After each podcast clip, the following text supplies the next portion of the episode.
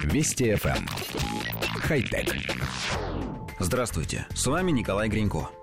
Молекулярный биолог Джарред Стопфорд вместе с маркетологом Энди Клейчемом и другими партнерами организовал компанию Atomo Coffee, производящую молекулярный кофе. Напиток, который выглядит и ощущается как кофе, но сделан не из кофейных зерен.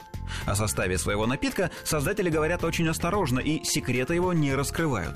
Они утверждают, что до сих пор экспериментируют со структурой. По их словам, они определили около 40 соединений, которые содержатся в протеинах и маслах настоящего кофе. Эти соединения придают напитку узнаваемый аромат, вкус и цвет. Используя натуральные и экологически чистые ингредиенты, специалисты воспроизводят комбинацию этих соединений. Авторы говорят о том, что взялись за проект по нескольким причинам. Одна из них – исчезновение натурального кофе. Утверждается, что 60% всех видов кофе находятся под угрозой исчезновения, в том числе из-за изменения климата. Кроме того, создатели напитка стремятся снизить его цену и утверждают, что чашка будет стоить на треть дешевле.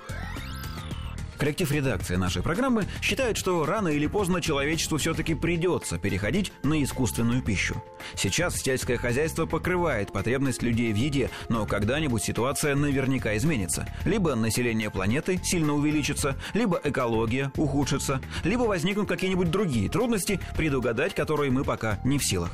С этой точки зрения хорошо, что ученые начали готовиться заранее и понемногу экспериментируют в этой области. Мы уже рассказывали о мясе из пробирки, которое почти не отличается на вкус от настоящего. А сегодня, как видим, настала очередь кофе.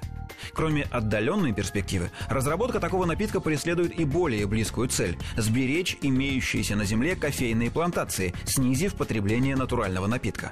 То есть, получается, на первый взгляд, парадоксальная ситуация. Люди изобретают искусственный кофе, чтобы натурального стало больше – при грамотном подходе такая стратегия вполне может сработать. Если доля общемирового потребления натурального кофе снизится, индустрия сможет прекратить гонку за количеством, сосредоточившись на том, чтобы сберечь оставшиеся кофейные деревья.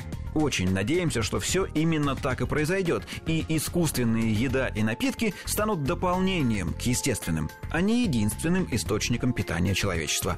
Хотя... Вести FM. Хай-тек.